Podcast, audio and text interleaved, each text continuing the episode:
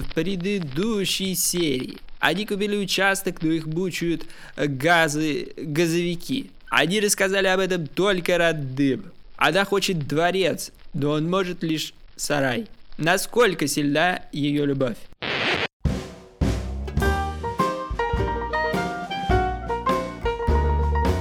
Кукусики. Мы Максим и Саша, и это наш подкаст «Поживем увидим». Здесь мы хотим рассказать, как строим первое семейное гнездо, дом в Подмосковье. А еще мы мечтаем о будущем, спорим о насущном и делимся семейными лайфхаками. Мы подкаст-сериал, и если вы слышите нас впервые, советуем послушать предыдущие эпизоды. Никто же не смотрит «Игру престолов» с середины.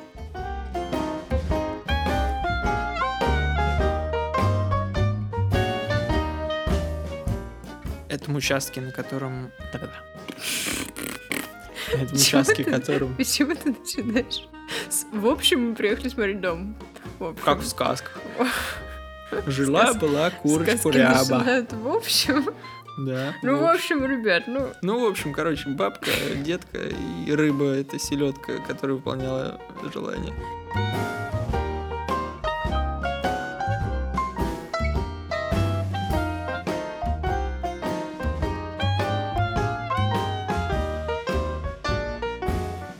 Как вы помните, мы остановились на том, что Саша согласилась посмотреть тот сарай, который выбрал я. Гараж. Ну, гараж. С окнами красивыми. И мы поехали его смотреть. На участке... Нет, не на участке, как это называется? Что называется? Ну, когда на выставочном участке. О, точно. Презентационный дом. На презентационном участке нас ждало целых два дома. Один маленький, а второй большой, который, собственно, ради которого мы, собственно говоря, и приехали.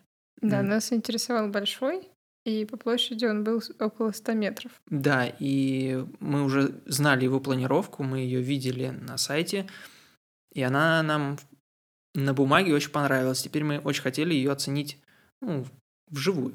Нас встретил Михаил, менеджер э, этой компании, он как раз как в этот момент был в маленьком доме.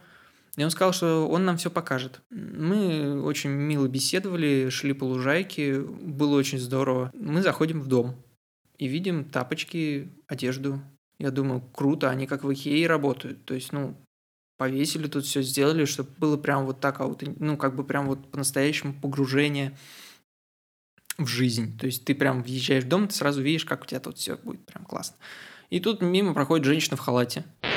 Классический сюжет «Русалка» в одноименной опере. Музыка Добровольского, слова Пушкина. Срамота. Тут я немножко не, не понял. Ну, мы такие, здравствуйте. Здрасте. Здрасте. Вот. Никакой эротики я не, не к этому, а просто как бы люди там живут. И оказалось, что в этом доме живут. Вот. И Михаил менеджер начал ходить и показывать нам, собственно говоря, этот дом и всякие нюансы рассказывать о нем и так далее. Мы немножко выдохнули, вроде бы не так стали переживать о том, что люди там сидят, едят молочко с хлопьями, разговаривают, читают газеты, разгадывают кроссворды, а мы рядом тут ходим и тыкаем пальцем, говорим, о, а вот это что? А, а это, о, это у вас стулья такие? О, круто, круто. А вот это что? Угу, угу. Так, а печка как работает? Ну, вот, вот это все. Да, но было очень неудобно на самом деле. Да, было, было очень, было очень неудобно, но с другой стороны было даже забавно. Дом нам очень понравился. Мы с Сашей, ну, Саша в большей степени, я чуть меньше, переживали, как можно жить в доме, в котором 40% стен – это огромные панорамные окна. Да, но если представить себе четыре стены в квадратной комнате, то две, то из, две них из них это окна с, от пола до потолка. Ощущения были невероятные. Я понял, что в этом нет ничего такого, что я, я изначально думал, что как вот, вот люди будут ходить смотреть на меня, а вот тут это, тут то. Но по факту такого ощущения совершенно не возникало. А ощущение было совершенно обратное. Насколько открыто я себя чувствую, насколько много воздуха и намного, как много света. Это очень круто.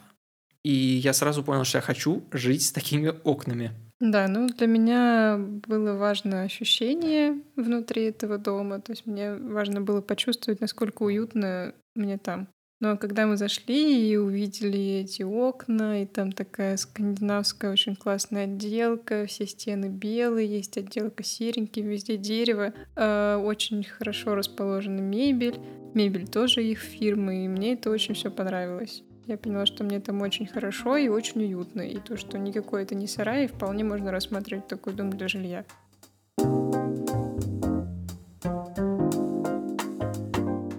Мы нам было все уже понятно, и мы с Михаилом начали обсуждать некие детали. Как вообще происходит э, покупка, там, производство этого дома и так далее и тому подобное. Подожди, а давай про планировку расскажем примерно. Ну, давай. Ну, давай. Давай. Что там было? Там две спальни, два санузла, как это ни странно. Ну, при том, что там живет два человека, то есть у этих двух людей не было детей, два санузла. А в одном санузле сауна с душем, в другом санузле ванна. Есть небольшая бойлерная, э, гостиная, совмещенная с кухней, и еще отдельная комнатка с выходом, нет, без выхода, а с окнами на веранду, которая предполагалась под спортзал. Ну, именно у этой семьи. Да, но конкретно в данном случае это комната совершенно при... и прекраснейшим образом может быть Переделана под что угодно. Переделана под что угодно, То есть да. там может быть и спальня еще одна, и какая-то мастерская, и кабинет. Все, что вы захотите. Э, да, и мы стали с Михаилом обсуждать... А, и большая веранда, подожди, про веранду мы ничего не рассказали. Не дают к Михаилу перейти, просто оттягивают за меня. Оттягивают, оттягивают. Что ты, ты же забыл варенье? Да нет, я взял, взял. Взял. Нет, мне очень понравилась веранда, я сразу поняла, что я там хочу поставить столик там с одной стороны, с другой стороны повесить гамак и да, заниматься там йогой, и все будет замечательно. Да, давай к Михаилу переходи. Перехожу к Михаилу. Должна быть ставка. Да, ну мы реально перешли к Михаилу, потому что Михаил сидел в другом доме. Ну Вот, да, на тот мы- момент, когда мы уже де- детально стали что-то изучать, ковырять пальцем, Михаил нас покинул, перешел в другой дом. И мы вер- перешли к нему и начали уточнять всякие нюансы. Он э, сказал, что данный дом э, продается, продается с частью мебели, с кухни, и он обойдется таким образом дешевле, но будет уже с мебелью. И это было есть здорово. То есть мы можем купить БУ дом, но с мебелью и с кухней, сэкономив тем самым около 400 тысяч рублей. Мой ф- формуля... формулюрщик э, моих мыслей. Фу- формулец. Ой. Спасибо. Я, я формулец, плавнец. Формулец полунец.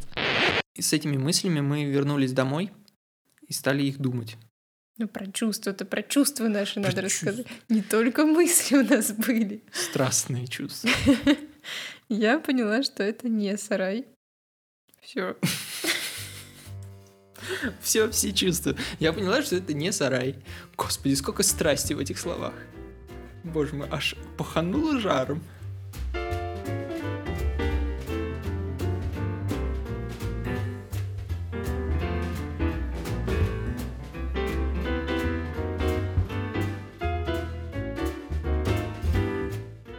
Я для себя поняла, что мне очень понравился дом.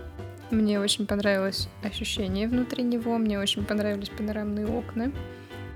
А, И самое главное, что меня смущало, э, изначально я думала о каком-то каменном доме, который будет долго стоять, долго нам служить, а потом я как-то отпустила эту мысль и поняла, что не нужно строить дом на века. То есть мы этот участок покупаем, будучи достаточно молодыми ребятами, э, и вряд ли мы там проживем 50 лет. То есть, скорее всего, это будет лет 10-20. Потом нам, возможно, захочется куда-то перебраться или построить что-нибудь другое. Для этого каркасный дом идеален, потому что как ты его построил, так ты его и снес. Ну, ну, не прям что снес, но его можно разобрать, И перевести. за- Если что. засунуть бабушке на антресоль и забыть. Потом Ну да, самим в палаточке, если что. Э, С этими всеми мыслями мы, наверное, варились неделю, и в этот момент, э, в этот же период, у меня чесались руки что-нибудь уже начать делать по участку. Что, что ты Почему махаешь-то? ты не по плану идешь? А что? Два санузла обсудили, ПУ дом обсудили, как скоро мы сможем его купить. Почему? А, пропустили. Пропустили. Ай-яй-яй. Ухватила меня. Ну, давай. И надо сказать, что мы смотрели этот дом летом, и на тот момент мы еще не выплатили ипотеку. Выплатили ипотеку мы в октябре. И у нас на тот момент не было денег. Мы, конечно, были очень заинтересованы этим был домом, но не могли его купить и не знали, когда сможем. Так как мы не могли приобрести дом прям сразу, и даже, может быть, не через месяц и не через два, мы обменялись с Михаилом контактами и обещались держать некую связь. И, опять же, со всеми этими мыслями мы варились какое-то время, и параллельно у меня очень чесались руки что-нибудь уже поделать по участку. Чтобы вы понимали, наш участок примыкает к СНТ. И, конечно же, какое-то время назад э, это было просто поле, и люди сделали калиточки в своих заборах и спокойно ходили в это поле выкидывать яблочки, еще что-нибудь, ну и просто погулять. У нас прекрасные соседи, отличный участок, но единственное, что не давало мне и не дает покоя до сих пор, это русская невероятно крепкая любовь к шиферным заборам. О, да, это для Максима больная тема. Я не понимаю, как люди психологически могут делать такие сплошные уродские заборы. Как они могут жить в этой коробке, и это ужасно. Но с этим сделать ничего нельзя, потому что, опять же, в нашей стране это целый культ, и если ты тронул чужой забор, то, скорее всего, тебя ночью сожгут. Но, к сожалению, у наших соседей, у всех, к сожалению, мои родители тоже не исключение, сплошной шиферный забор по одной стороне. Ну, подожди, он выходил в поле, это объективно. Ну хорошо, ладно. Это совершенно Не- объективно. Кстати, вот между, Снимаем между, обвинение. да, между соседями у нас совершенно прекрасный прозрачный заборчик, и ничего там такого нет. Да. То, что в поле выходит, да, то есть они ж не думали, что там будут строиться родные люди. Ну да. Естественно, я бы тоже делала такой забор, если бы у меня участок в поле выходил.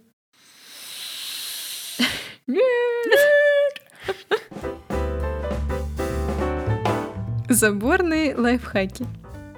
Если на вашем участке есть некрасивый шиферный забор, есть отличное решение, как его можно украсить. Покрасьте его просто в белый цвет. Летом белый цвет будет прекрасно гармонировать с окружающей зеленью, а зимой он будет сочетаться со снегом и почти не будет виден в окружающем пейзаже.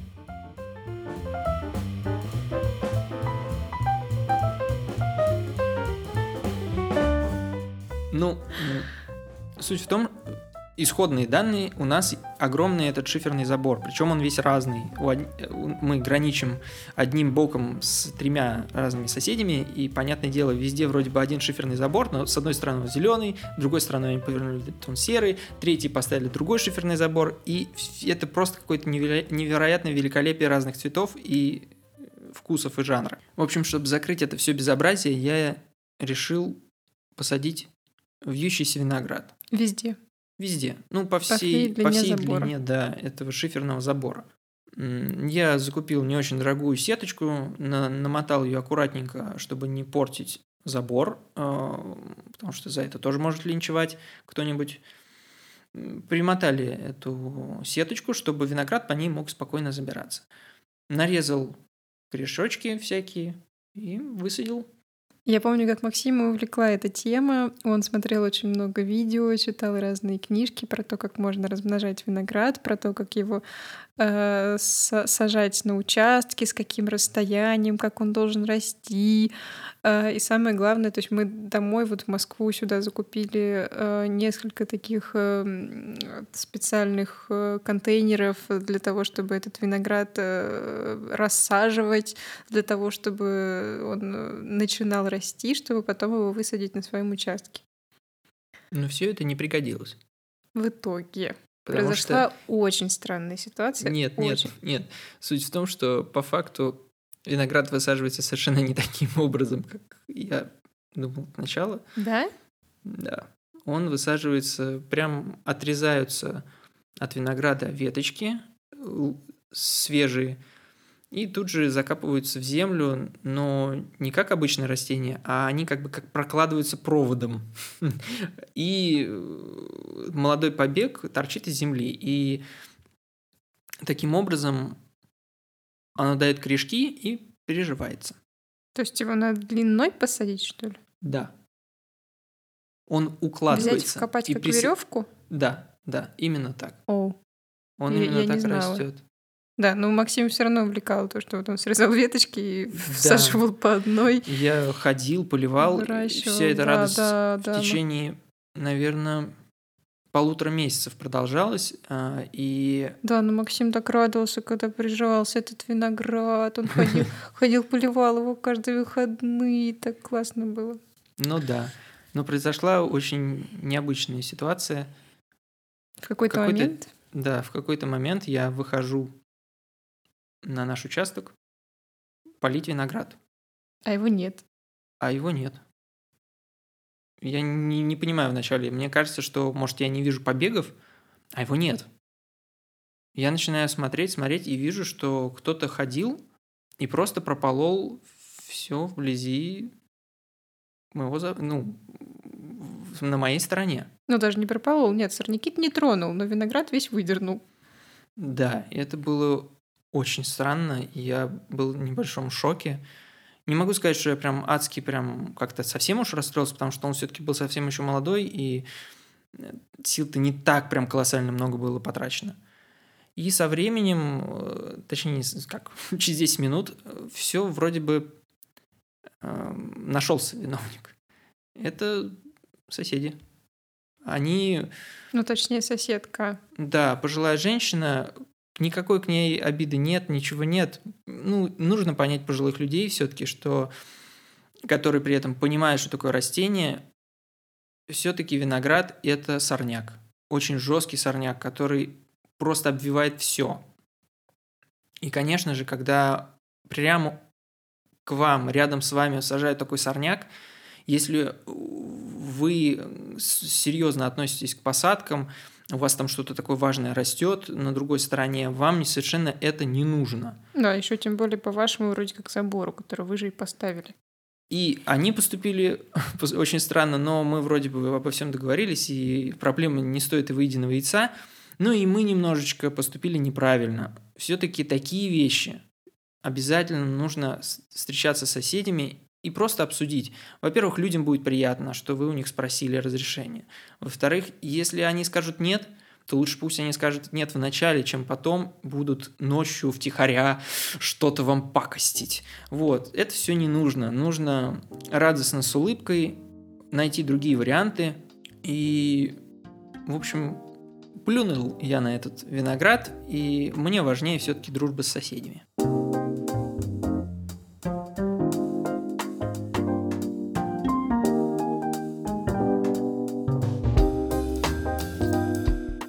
На самом деле мы не знали, что такое может быть. И вот Максим вроде как говорит, что обид не осталось. Не знаю, у меня осадочек остался на самом деле. И я бы хотела еще прийти и поговорить на эту тему. Ну, не то, что с какими-то там претензиями, наоборот, э, чтобы наладить отношения, так скажем. Ну, чтобы не было недомолвок, да, чтобы Да. мысли как-то, может быть, не крутились в голове. Но мы вроде бы прекрасно продолжаем общаться, мы просто эту тему не поднимали. Я, с одной стороны, согласна, что мы не правы, что не надо было так делать, надо было прийти спросить, но, с другой стороны, ну вот наша соседка, которая как раз выдернула весь этот виноград, она поступила тоже ужасно некрасиво. Я считаю, так делать нельзя, и в любом случае надо разговаривать с любыми людьми. В любом случае надо было разговаривать. И нам надо было прийти поговорить, и им надо было прийти поговорить. Да, поэтому это для всех вас большой урок, дети. Всегда разговаривайте с своими соседями, неважно, что вы хотите сделать. Лайфхаки землю приобретаки. Если вы решили переехать за город, вы столкнетесь с вопросом покупки земли. И тут нужно подойти к этому вопросу очень серьезно. В первую очередь, вам нужно выбрать грамотно направление. С- Северо-запад, север-юг, какое шоссе, например, и так далее. Следующим этапом вам нужно внимательно обратить внимание на соседей. Посмотрите, что это за люди. Не поленитесь, потратьте какое-то время. Поспрашивайте, походите, задавайте вопросы. Следующий момент, на который стоит обратить внимание, если соседи вам подошли, обратите внимание на расположение участка. Куда, какой стороной он повернут, насколько на него падает солнце. четвертым пунктом нужно обратить внимание на цену. Многие скажут, да подождите, нужно на цену обращать с самого начала. С одной стороны, да, но бывает настолько красивый, невероятно крутой участок, а ну, он дороже там на 200 тысяч или на 300 тысяч, чем ваш изначальный бюджет. Ну что же, неужели ради такой красоты у вас не найдется нигде эти 200 тысяч? Поэтому я бы все-таки порекомендовал рассматривать цену четвертым пунктом. И когда, предположим, все пункты сошлись, и все подходит, и все отлично, замечательно, возьмите, наймите юриста. Земельного юриста, который за вас побегает по инстанциям, поспрашивает, найдет архивы владельцев этого участка. Он сэкономит вам очень много времени и очень много денег.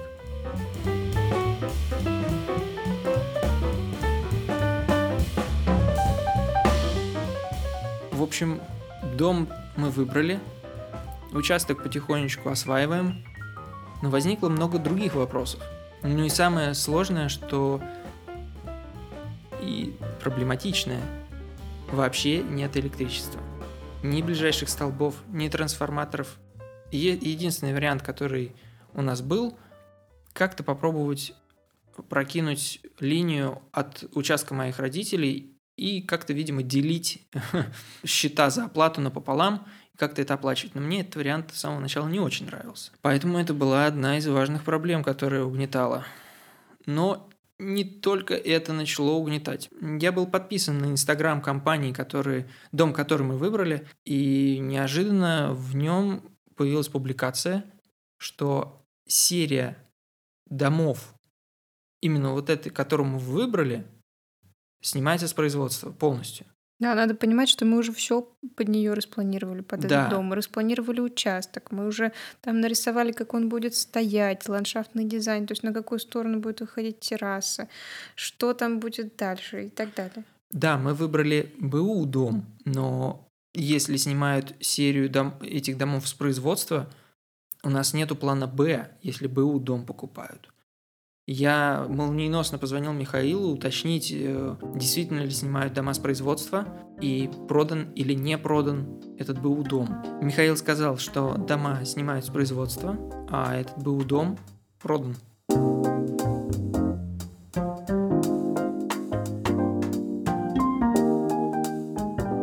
Вы слушали подкаст «Поживем и видим» – подкаст о семье и жизни. Подписывайтесь на нас в Apple подкастах, Кастбоксе, Яндекс.Музыке, ВКонтакте, Ютубе. Короче, везде, где можете нас слушать. Ставьте оценки, задавайте вопросы и пишите комментарии. Если мы вам понравились, расскажите о нас своим друзьям. Нам будет приятно. Подкаст создан при поддержке Барон Студио. Если вы подпишетесь на группу студии ВКонтакте, то будете раньше всех получать уведомления о новых выпусках «Поживем, увидим».